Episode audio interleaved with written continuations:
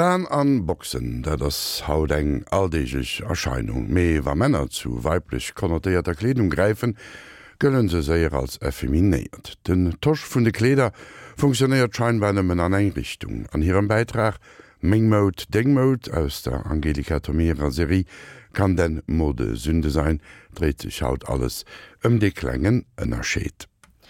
Ein neuer Modetrend für Männer sorgt derzeit für helle Aufregung. Der Choker, ein eng anliegendes Halsband, gilt jetzt schon als Modesünde. Selbst die Tatsache, dass David Bowie bereits vor 50 Jahren solch ein Damenschmuckstück um den Hals trug, kann die Gemüter nicht beruhigen, denn Bowie hat bekanntermaßen mit den Geschlechtsidentitäten gespielt. Aber vielleicht setzt sich der Trend ja auch gar nicht erst durch und verläuft im Sande, so wie der Herrenrock, den Jean-Paul Gaultier 1984 auf dem Laufsteg präsentierte. Ganz verschwunden ist der Rock nicht. Die Männerrockbewegung versucht beharrlich, den Rock im Alltag zu etablieren. Dabei werden sie von Frauen unterstützt, die den Kleidertausch im Sinne der Gleichberechtigung befürworten. Die Ungleichheit der Geschlechter, nicht nur die anatomische, drückt sich in der Kleidung aus. Veränderungen sind nur möglich, wenn sie breite gesellschaftliche Akzeptanz finden. Der Joker hat da schlechte Karten. Selbst die großen Modezeitschriften finden so viel feminine Ausstrahlung an Männern shocking. Dabei haben sie erst unlängst der Farbe rosa und dem Blick aufs Männerdekolleté ihren Segen erteilt. Diese Trends stoßen nicht überall auf Gegenliebe. Allerdings rangieren sie weit hinter dem Männerdutt und kurzen Hosen. Als größte Modesünde gelten nach wie vor Socken in Sandalen, sofern sie von Männern getragen werden. Socken in Sandalen wecken Erinnerungen an frühe Kindertage. An Frauen mögen sie mädchenhaft unschuldig wirken, doch an Männerbeinen entfalten sie nur bedingt knabenhaften Scham. Ebenso wie kurze Hosen. Auch die gehörten bis vor kurzem noch zur traditionellen Kinderkleidung. Vielerorts signalisierten die ersten langen Hosen den Übergang vom Kind zum Mann. Erst die lange Hose machte den Jungen zum Jugendlichen. Mit der Farbe rosa verhält es sich ähnlich. Rosa und hellblau sind ein gängiges Unterscheidungsmerkmal bei der Babykleidung. Doch streng genommen stellen sie die klassische Farbzuschreibung auf den Kopf. Denn Rot als Symbol für Blut, Kampf und Erotik war ursprünglich die Farbe der Männer. Purpurrot war Fürsten und Königen vorbehalten und das kleine Rot, also rosa, den Knaben. Während hellblau bzw. blau in Anlehnung an die Gottesmutter Maria die Farbe der Frauen bzw. Mädchen war. Nachdem sich dunkelblau als Farbe von Uniformen etablierte, kam es zu einer Umkehrung der Farbzuschreibung. Hellblau wurde daraufhin männlichen Babys zugeordnet, rosa den weiblichen. Kleidung ist eines der wichtigsten kulturellen Instrumente, um die Geschlechtsidentität auszudrücken und abzugrenzen. Sei es, indem sie erotische Reize hervorhebt, zum Beispiel den Busen durch das Dekolleté, oder diese verbirgt, wie der lange Rock die Beine. Das zur Schaustellen erotischer Reize wurde von der Kirche als Sünde eingestuft. Folglich galten bei der Bekleidung strenge Regeln, insbesondere für Frauen. Die verführerische Eva, die den Mann zur Wollust verleitet, wurde, sobald sie unter der Haube war, von Kopf bis Fuß verhüllt. Das nahm zeitweise burkaähnliche Ausmaße an. Neben den Haaren, die nach der Hochzeit unter einer Haube verschwinden mussten, legten die Kirchenväter besonderen Wert auf die Verhüllung der Beine, angefangen bei den Füßen. Die Kleriker kannten kein Pardon, es sei denn, die Mode spielte ihnen in die Hände. Die bis zu 50 cm hohen Stelzpantoffeln, der letzte Schreien der Renaissance, erhielten die Absolution, da sie die verteufelte Tanzwut sabotierten und die Frauen daran hinderten, das Haus allein ohne tatkräftige Unterstützung zu verlassen. Bei den Herren der Schöpfung hatte die Kirche vor allem die ohnehin als unanständig geltende Hose im Visier. Die Schamkapsel, die das Geschlecht betonte, galt im Barock als dermaßen sündig, dass Maler meist auf eine Abbildung verzichteten. Lange Haare wurden von den Sittenwächtern als weibig gescholten. Modische Kleidung, Frisuren und Schminke an Männern waren verpönt. Die Eitelkeit gehörte zu den Lastern, die als typisch weiblich eingestuft wurden. Männer, die der Mode frönten, galten folglich als weich und unmännlich.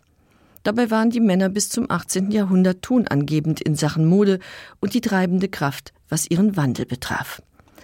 Seit dem Mittelalter, als die losen Gewänder der körpernahen Kleidung wichen, waren die Männer deutlich aufwendiger und auffälliger gekleidet als die Frauen. Da die Männer im Gegensatz zu den Frauen viel in der Welt herumkamen, griffen sie Anregungen auf und kreierten neue Moden. Die Frauenmode orientierte sich an dem, was die Männer trugen. Das ging im 16. Jahrhundert so weit, dass die Frauen sich die Brüste flach schnürten, große Halskrausen anlegten und hohe maskuline Hüte trugen. Die geschlechtsspezifischen Unterschiede spielten damals nur eine untergeordnete Rolle. Die Kleidung sollte vor allem Standesunterschiede sichtbar machen. Die Kleiderordnungen räumten der Aristokratie umfangreiche Privilegien ein. Luxuriöse Kleidung diente den Adligen zur Darstellung ihrer Macht und ihres Reichtums und zur sichtbaren Abgrenzung gegenüber den anderen Ständen, den Bürgern und Bauern. Der Herrenanzug, der im 18. Jahrhundert im Bürgertum erste Formen annahm, war von Anfang an eine klare Absage an den Prunk und die unmoralische Mode des Adels. Seinen Siegeszug verdankt er der Umwälzung des Gesellschaftssystems. Das Ende der Ständestaaten bedeutete auch das Ende der Kleiderordnungen. Damit war der Weg frei für den Anzug, das Gewand des freien Bürgers. 200 Jahre hat der Anzug inzwischen auf dem Buckel, er hat sich als das moderne Kleidungsstück des Mannes bewährt. Der Anzug verbirgt den männlichen Körper und setzt damit Maßstäbe. Kurze Hosen und tiefe Männerdekultis verstoßen gegen dieses ungeschriebene Gesetz. Der britische Psychologe John Carl Flügel bezeichnete den Herrenanzug als den großen männlichen Verzicht. Mit dem Anzug verzichteten die Männer nicht nur auf die zur Schaustellung ihrer Reize, sondern auch auf die Repräsentation ihrer Finanzkraft. Der Herrenanzug folgt dem Prinzip der Gleichheit. Er ist demokratisch im Sinne von klassenübergreifend. Er kleidet Großbürger ebenso wie Kleinbürger, den Chef und den Angestellten. Der Anzug steht für Seriosität und für Kontinuität, denn er verkörpert die Abkehr von der Flatterhaftigkeit der Mode. Aber er schloss eine große Bevölkerungsgruppe bedingungslos aus die Frauen. Und damit tritt die Differenzierung zwischen den Geschlechtern so deutlich wie nie zuvor zutage. Aus dem kleinen Unterschied wird nun ein großer. Der Anzug ist Männersache und die Mode von nun an eine reine Frauensache. Die Bourgeoisie überlässt die herrenlos gewordene Mode den Frauen und macht sich beide zunutze. Die luxuriös ausgestattete Ehefrau ist das Aushängeschild des finanzkräftigen Bürgers.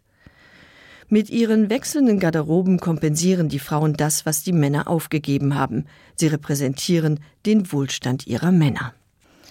Diese Garderobe war nicht nur teuer und modig, sondern auch unbequem.